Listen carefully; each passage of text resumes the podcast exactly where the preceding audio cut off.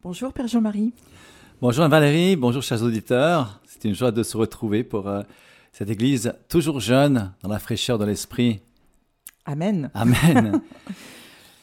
Nous venons de suivre euh, la messe euh, qui n'a pas eu de bénédiction puisque cette communauté qui, qui célébrait en grande ferveur le Sacré-Cœur poursuit en ce jour solennel l'Eucharistie par l'adoration. Il est de coutume que lorsque l'Assemblée, les fidèles demeurent, un moment assez important après l'Eucharistie qu'il n'y ait pas, puisque toute vie est une messe, disait Marthe Robin, mais le Christ lui-même nous l'a instruit ainsi.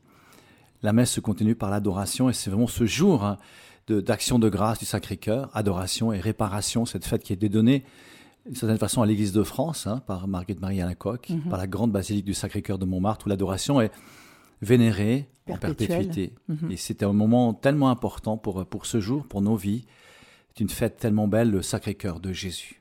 Et Jean-Paul II, disait-il euh, avant, a institué la fête du Sacré-Cœur comme un jour de sanctification pour les prêtres, de prière pour la sanctification des prêtres. Donc on pense tout spécialement à nos prêtres et à Jean-Marie. Merci, voilà, c'est la sanctification par la prière des fidèles, mais aussi par le, le désir que, que le Christ déverse en chaque prêtre de devenir euh, cette image.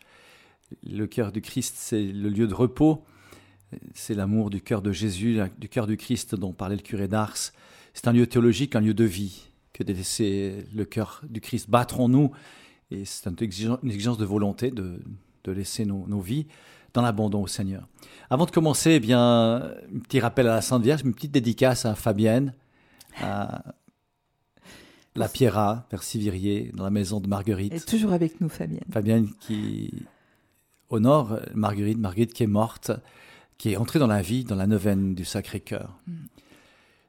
Demandons l'invocation de l'ange, avec l'invocation de l'ange, le secours du Saint-Esprit pour que les paroles que nous voulons relire et commenter aujourd'hui soient des paroles qui enrichissent encore notre foi.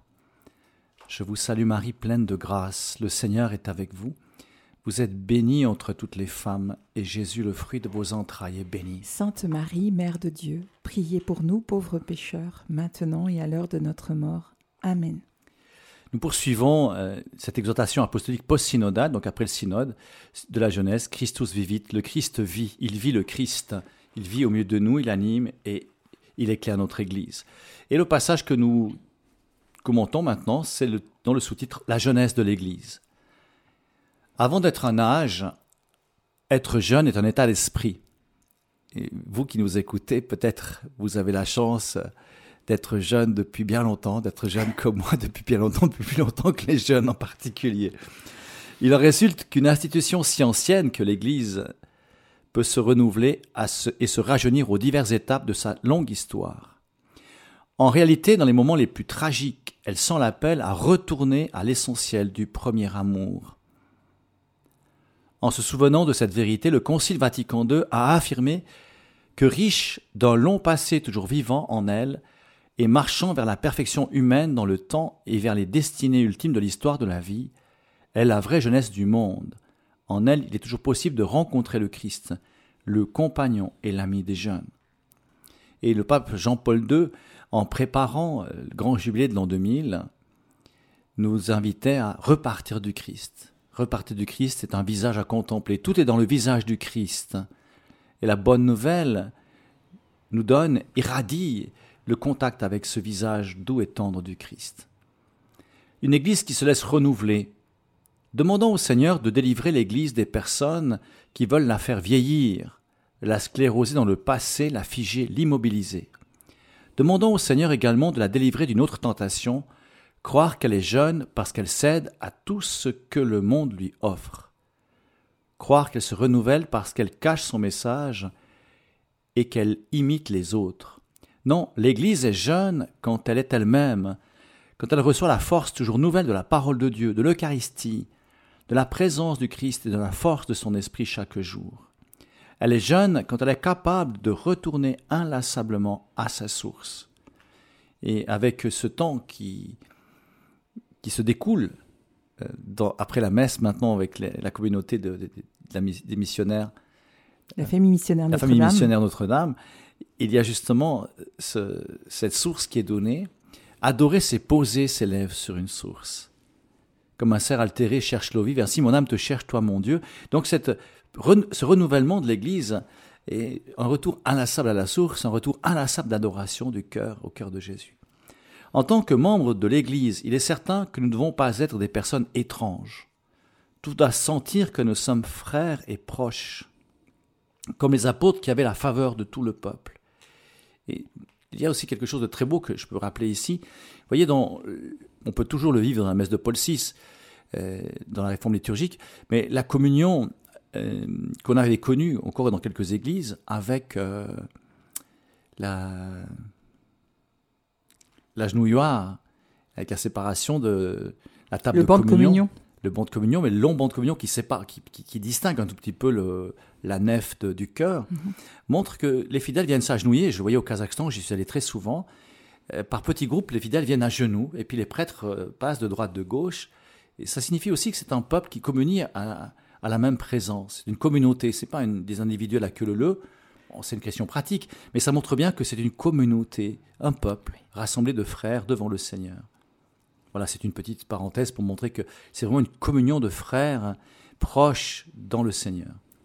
En même temps, nous, osons être différents. On peut être très différents, afficher d'autres rêves que ce monde n'offre pas, témoigner de la beauté de la générosité, du service, de la pureté, du courage, du pardon, de la fidélité à sa vocation, de la prière, de la lutte pour la justice et le bien commun, de l'amour des pauvres, de l'amitié sociale. Vous voyez ces paroles adressées à des jeunes, c'est quand même assez formidable. Mm-hmm. Ça reste toujours pertinent, ces messages de, de l'Église pour notre temps. L'Église du Christ peut toujours succomber à la tentation de perdre l'enthousiasme parce qu'elle n'écoute plus l'appel du Seigneur au risque de la foi, l'appel à tout donner sans mesure les dangers, sans mesurer les dangers, et qu'elle recommence à rechercher des fausses sécurités mondaines. Ce sont précisément les jeunes qui peuvent l'aider à rester jeune, à ne pas tomber dans la corruption, à ne pas s'installer, à ne pas s'enorgueillir, à ne pas se transformer en secte, à être plus pauvre et davantage témoin, à être proche des derniers, des marginalisés, à lutter pour la justice, à se laisser interpeller avec humilité, ils peuvent apporter à l'Église la beauté de la jeunesse quand ils stimulent la capacité de se réjouir de ce qui commence, de se donner sans retour, de se renouveler et de repartir pour de nouvelles conquêtes. Les jeunes sont vraiment bouleversants. Nous avons célébré la rencontre de la FEDEC. Moi, je fais des petits commentaires sur ces passages. C'était euh, mercredi soir. Et il y avait à Sainte-Thérèse, à la paroisse, deux groupes simultanés. Les scouts, qui étaient là pour une soirée habituelle, et puis le groupe Adoraï, mhm. à l'église en haut. Et tous ces gens, de, certains étaient, étaient, surpris de, voir ce mouvement.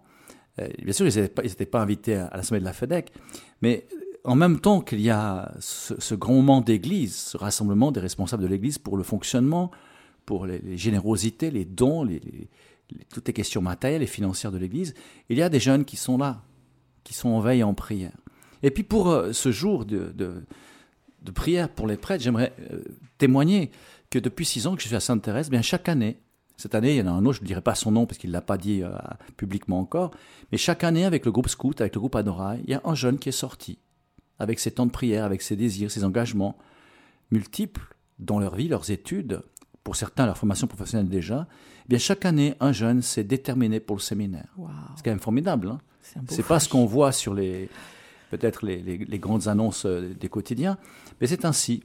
Voilà là où les jeunes ont, ont reçu le focus du Saint-Esprit sur leur vie, là où la lumière a brillé sur, sur leur chemin, eh bien ils trouvent leur identité dans la réponse du don de leur vie. Euh, au Seigneur. Alors voilà, l'Église, elle, est là constamment pour accompagner puis recueillir ces fruits extraordinaires. Je souhaite que tous ces six jeunes parviennent euh, à l'étape finale, mm-hmm. à l'ordination. Mais pour le moment, ils sont en chemin. Mais voilà, il y a des signes. Donc, euh, la diversité des moyens, les questions du monde trouvent là aussi leur chemin dans, dans la jeunesse euh, actuelle, tout près de chez nous. C'est une grande joie pour un. ah oui, c'est beau. Beau. Bah, par, par, contre, ils ne sont pas tous chez nous. Il y en a un qui est à Dissentis, euh, mais les autres sont en France. Qu'importe. Un est en Espagne. Mais voilà, c'est des bons, des bons chemins, des, des, jeunes qui, qui ont entendu, qui ont vu que leur place, même après un gros, euh, des bons niveaux d'études, mmh. voilà, en l'occurrence, il finit son master en, euh, à, à l'EPFL, et il termine, il réussit bien, et il part en discernement pour. sacerdoce. On, le, on, le, porte on va le, porter dans la, dans la prière. Voilà, ceux d'entre nous qui ne sont plus jeunes, comme moi, ont besoin d'occasion pour rester proches de leur voix et de leurs enthousiasmes. Et à la proximité, créer les conditions pour faire de l'Église un espace de dialogue et un fascinant témoignage de fraternité. On y revient, la fraternité. Il nous faut créer plus d'espace où résonne la voix des jeunes. L'écoute rend possible un échange de dons dans un contexte d'empathie. En même temps, elle pose les questions d'une annonce, les conditions d'une annonce de l'Évangile qui atteignent vraiment le cœur de façon percutante et féconde. Il nous faut créer des espaces, je reprends cette phrase, où résonne la voix des jeunes. L'écoute rend possible un échange des dons dans un contexte d'empathie, de communion. C'est une chose très simple que, vous pourrez reporter, je vous la partage ainsi. Si je prends l'exemple des, des, schémas des patronages, dans les paroisses, le curé, le vicaire, il n'y a plus beaucoup maintenant, plusieurs prêtres, il y avait toujours une attitude euh, pastorale. Le curé s'occupe euh, des mariages des adultes et le vicaire plutôt sur les, la proximité des jeunes. Mais il y avait dans les paroisses des espaces, des lieux de rencontre.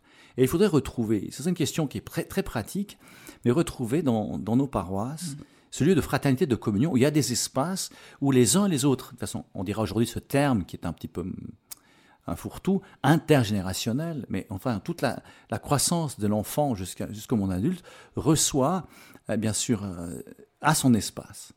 il est important que les lieux de communauté, de paroisse, soient des lieux ouverts où les anciens, les plus jeunes, les enfants puissent se retrouver et se sentir chez eux dans leur famille.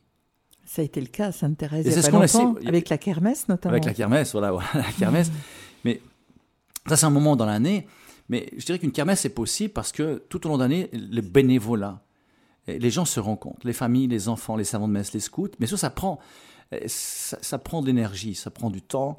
Mais avoir un lieu où, où ces personnes puissent dire ici, je suis chez moi, c'est ouvert, je peux prendre un café, je peux inviter quelqu'un, je peux ouvrir un computer, je peux venir étudier je peux réparer mon vélo. Voilà, des petites choses qu'on a mis en place. La surveillance des devoirs aussi, ça c'est quelque chose qui fonctionne bien. Qui fonctionne très bien.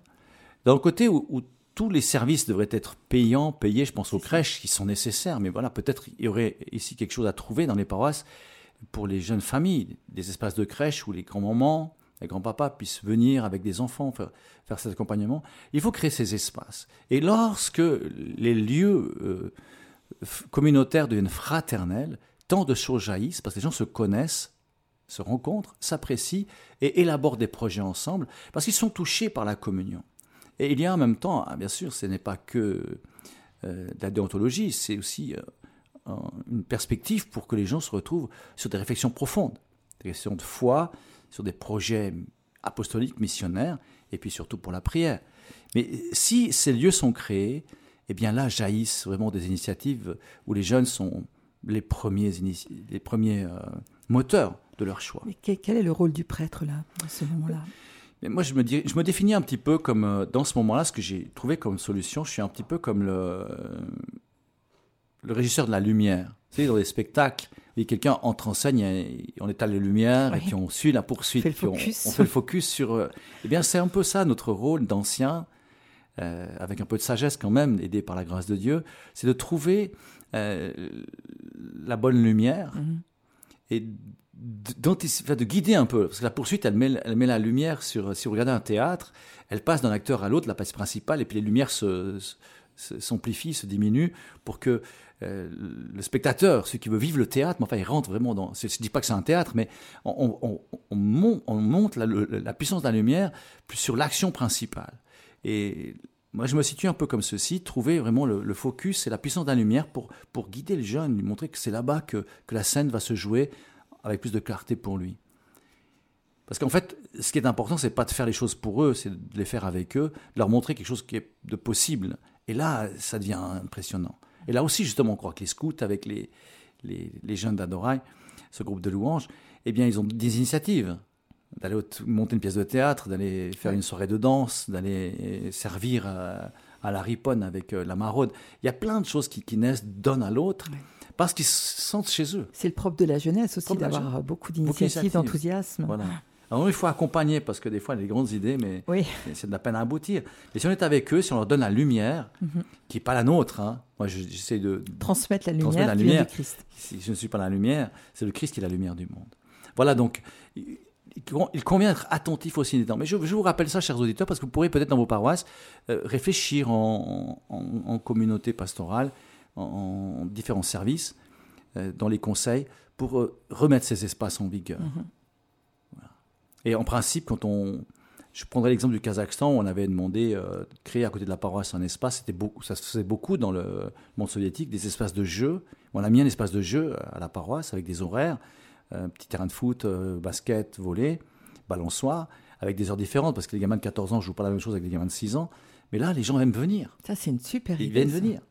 Alors, bien sûr, nous avons tous ces espaces dans les, dans les lieux publics chez nous, mais lorsque cela se vit dans un regard, sous le regard paroissial du bon pasteur, eh bien, les jeunes euh, viennent à l'église. Et plusieurs, j'ai plusieurs témoignages de jeunes qui étaient des musulmans et qui sont venus à l'église.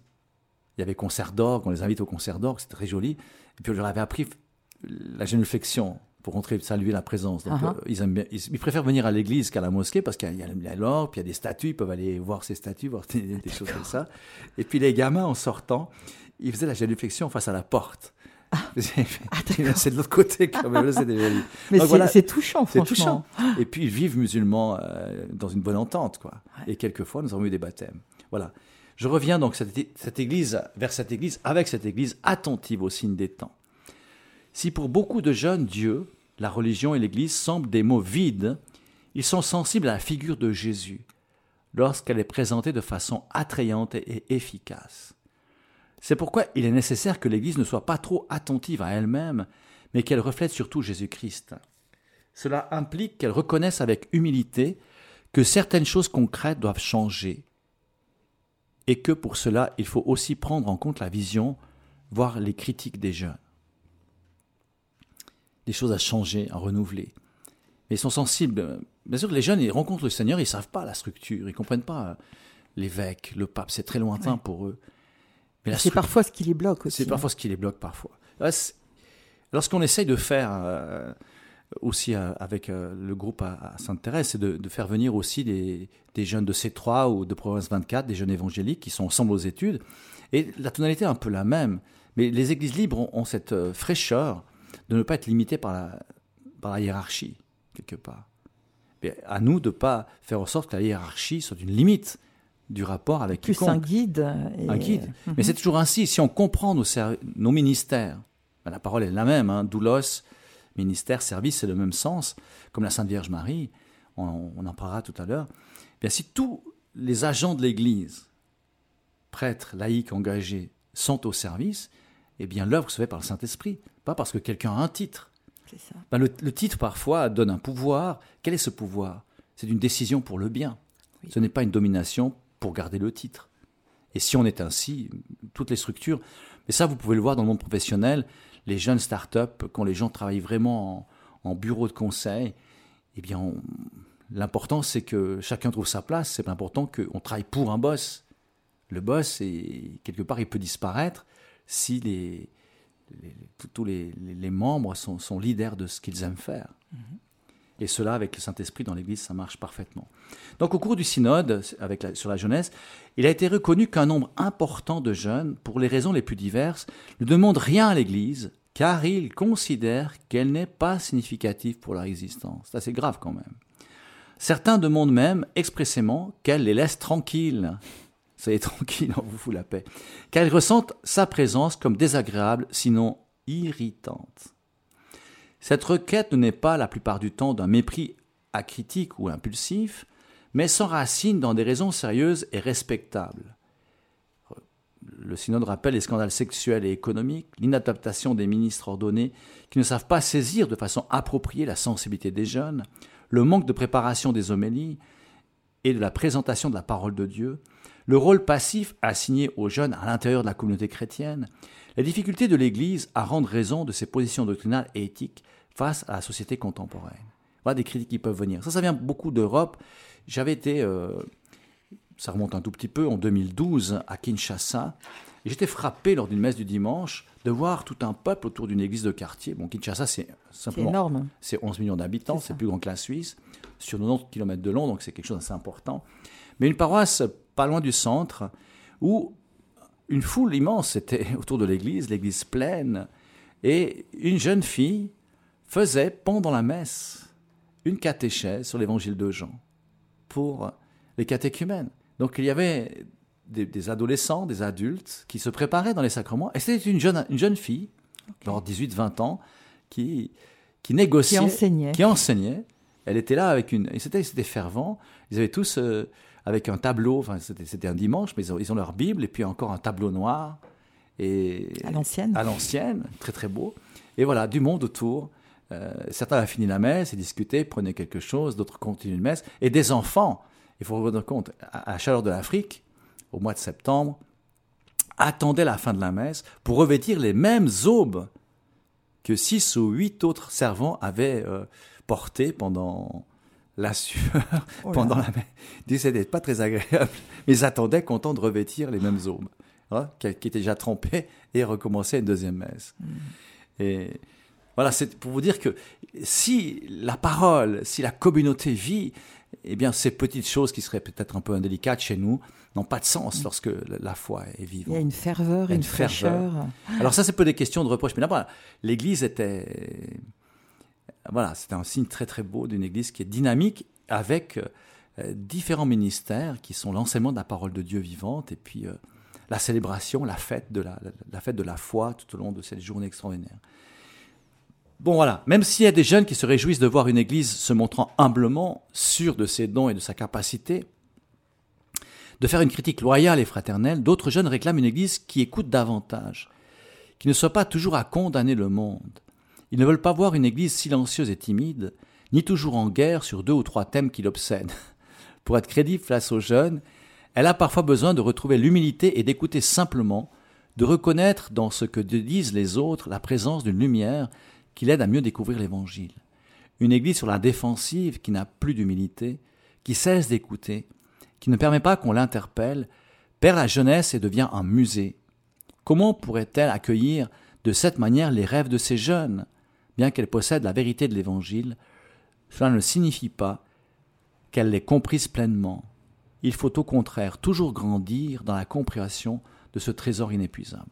Voilà, donc on va faire une petite pause. On va écouter une petite pièce musicale et puis on revient pour euh, entrer au-delà des craintes de l'Église sur l'espérance.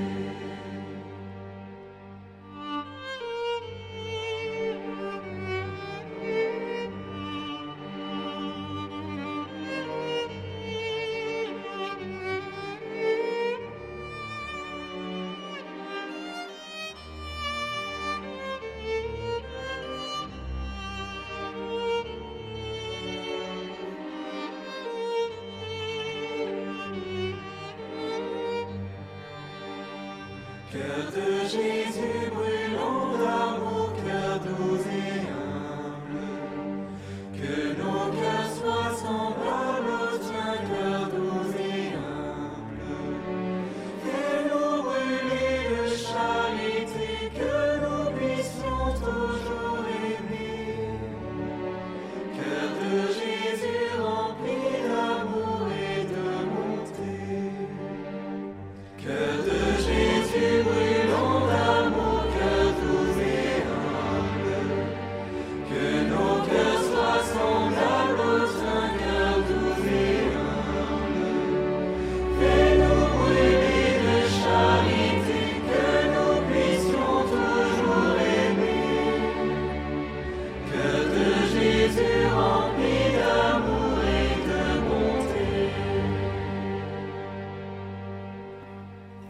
Cœur de Jésus, cœur doux et humble, et nous retrouvons le Père Jean-Marie Sétou pour la suite de son émission Ta vie avec Jésus.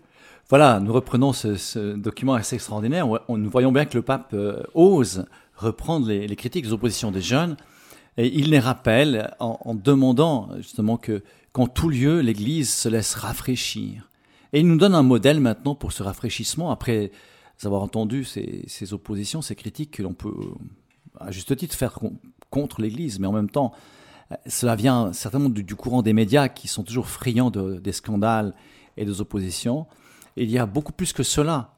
Ne croyons pas que l'Église est une histoire de drame, elle est une grâce surtout d'onction et de bénédiction de la part de Dieu toujours, puisque Dieu vit au milieu des hommes, et l'Église témoigne de cela. Et le pape poursuit pour euh, donner cette réponse avec Marie, la jeune femme de Nazareth. C'est quand même audacieux de dire aux jeunes d'aujourd'hui, l'exemple que tu peux recevoir, tu le trouves en Marie. On pourrait penser que, ou peut-être certaines oppositions avec Radio Maria, mais ça c'est des, c'est des, c'est c'est, des c'est de la spiritualité, c'est des litanies, c'est des pèlerinages. Mais est-ce que notre vie n'est pas faite de pèlerinage, de voyage, de ressourcement? Et la Sainte Vierge est là comme une fraîcheur constante pour que nous puissions être toujours dans le plan du Christ. Donc Marie resplendit dans le cœur de l'Église. Elle est le grand modèle pour une Église jeune qui veut suivre le Christ avec courage et docilité. Quand elle était très jeune, elle a reçu l'annonce de l'ange et ne s'est pas privée de poser des questions, mais elle avait une âme disponible et elle a dit Je suis la servante du Seigneur.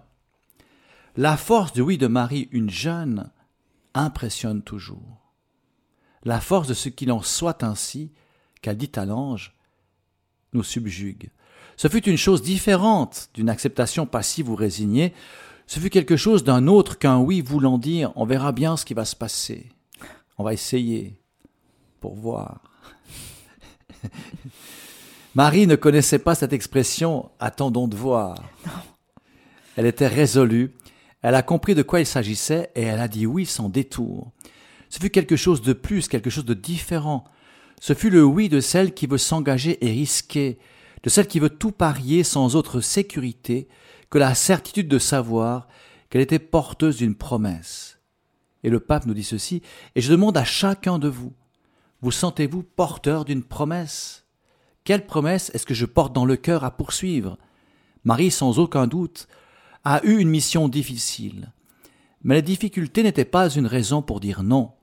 Certes, elle aura des difficultés, mais ce ne seront pas les mêmes difficultés qui apparaissent quand la lâcheté nous paralyse du fait que tout n'est pas clair ni assuré par avance. Marie n'a pas acheté une assurance sur la vie. Marie s'est mise en jeu, et pour cela elle est forte. Pour cela elle est un influenceur.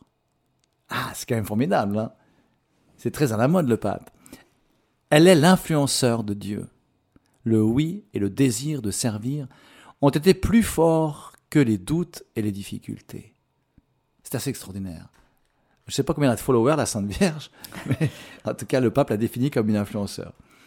Et peut-être, moi j'aime bien rappeler, Marie c'est une femme totale, une femme la femme fatale, la plus belle, une femme pour la gloire, une femme pour... Euh, elle est beaucoup mieux que ces belles dames qui sont montées au Festival de Cannes sur les escaliers.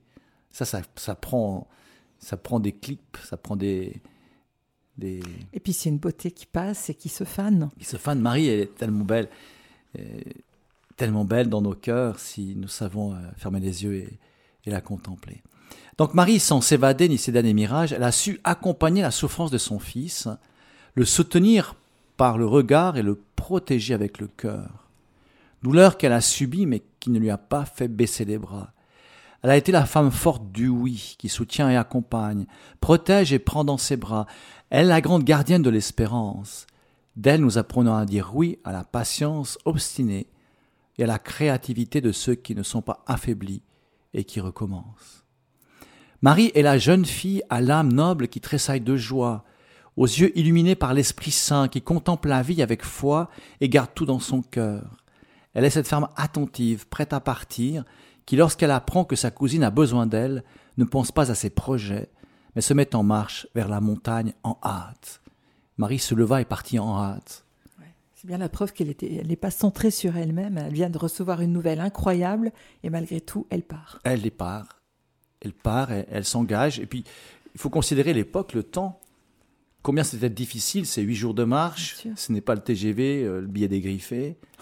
Et, hein c'était certainement. J'ai une petite idée. Je pense qu'elle est allée voir Saint Joseph, lui demander voilà ce qui se passe. Et Saint Joseph l'aura accompagné. Hmm. C'est possible. Hein, qu'il était garçon au père quelque part, euh, pas trop loin pour. Euh, il a laissé son atelier pendant quelques jours. Quelques jours. Et il a monté son âne plus rapide. Il s'appelait Ferrari, son âne à l'époque déjà. Pub gratuite. J'ai jamais, sorti, jamais sorti celle-là. J'ai jamais sorti. Mais voilà. Donc euh, il y a un empressement chez lui aussi. Je pense pas qu'il y a une résistance parce qu'ils sont dans le plan de Dieu. Mais ça c'est fondamental puisque encore une fois, ce n'est pas une image d'épinal la Sainte Vierge. Ce n'est pas euh, une statue dans la naphtaline, dans, dans une brocante. Pourquoi il y a tellement d'effigies? Parfois on nous reproche, elles sont kitsch, mais qu'importe, il y a une présence. Combien de, de petits clins d'œil dans le cœur, je ne dis pas que les statues ont bougé les yeux, c'est pas ça que je veux dire, mais combien de, personnes, je, pense à ma grand-mère qui m'avait ramené, j'ai toujours gardé, euh, ça remonte en 1971, 70. 70 pour ceux qui nous écoutent de l'autre côté du lac. Quand vous étiez nourrisson, donc. Non, pas tout à fait. Mais j'avais reçu cette, euh, la grotte de Lourdes en phosphorescente. J'ai toujours regardé ah moi aussi. la nuit. C'est une appli comme ceci. Bien sûr que c'est kitsch. Mais c'est on a Bernadette, et ça, ah c'est aussi c'est au-dessus de ton lit. Mais même adulte, j'ai pas, je voulais pas enlever ce souvenir de ma grand-mère de Lourdes.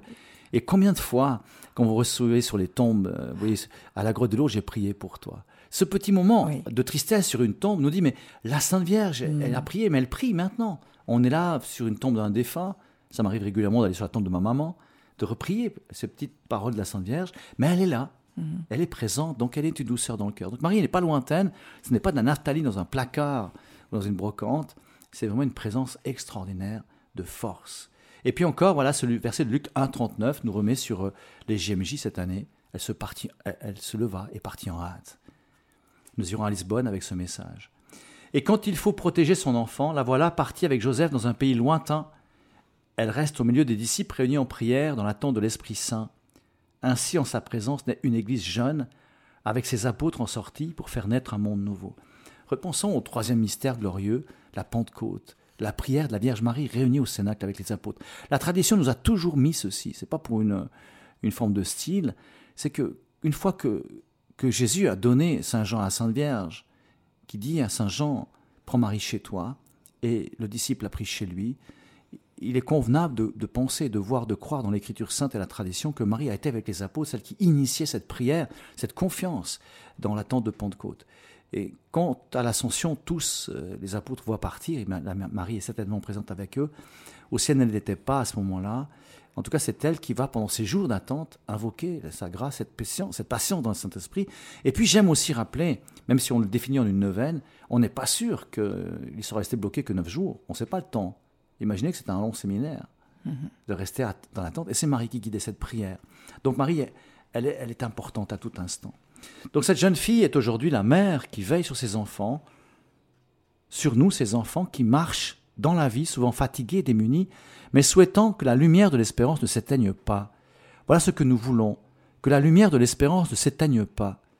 Notre mère Marie regarde notre peuple, ce peuple pèlerin, peuple de jeunes qu'elle aime, qui la cherche en faisant silence dans le cœur, même si sur le chemin il y a beaucoup de bruit, de conversation et de distraction mais aux yeux de la mère, seul convient le silence chargé d'espérance. Et ainsi, Marie éclaire toujours notre jeunesse. Oh, c'est beau. C'est formidable, hein C'est formidable. Et puis c'est simple, je crois que les jeunes, c'est un dixonnier, une dizaine ici ou là. Parfois c'est difficile d'apprendre un jeune, mais quoi quand on l'a appris, euh, quand j'évoquais ces jeunes qui, rentrent au séminaire, je vois que ce sont des familles euh, priantes, pour qui le, chapelet du soir est, reste une bonne nouvelle, un beau temps je pense encore à, ce moment des jeunes couples qui peuvent rencontrer la bénédiction en allant à Rome du, Saint-Père pendant l'année de leurs noces. Eh bien, que fait le Saint-Père? Il les bénit, il les salue, il leur offre un chapelet. Mm. Soyez fidèles à la prière du rosaire. Et moi, je rappelle à mes jeunes couples, à toute famille, je peux rappeler ainsi, mes 20, 23 minutes de prière ensemble garantissent la communion, la joie de la famille. Il y a un chemin très simple. Et avec le temps, eh bien, cette, cette espérance naît, grandit, se fortifie et, inaugure dans le cœur des chemins de sainteté et de vocation. Regardons encore quelques instants cette possibilité de devenir saint des jeunes saints, nous dit le pape. Le cœur de l'Église est aussi riche de jeunes saints qui ont offert leur vie pour le Christ, et pour beaucoup en allant jusqu'au martyr. Ils ont été de précieux reflets du Christ, jeunes qui brillent pour nous stimuler et pour nous sortir du sommeil. Le synode a souligné que beaucoup de jeunes saints ont fait resplendir les traits de la juvénile dans toute leur beauté et ont été, à leur époque, de véritables prophètes du changement. Leur exemple nous montre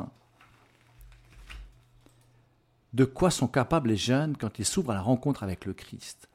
À travers la sainteté des jeunes, l'Église peut relancer son ardeur spirituelle et sa vigueur apostolique le baume de la sainteté engendré par la bonté de la vie de tant de jeunes peut soigner les blessures de l'Église et du monde, en nous ramenant à la plénitude de l'amour à laquelle nous sommes appelés depuis toujours.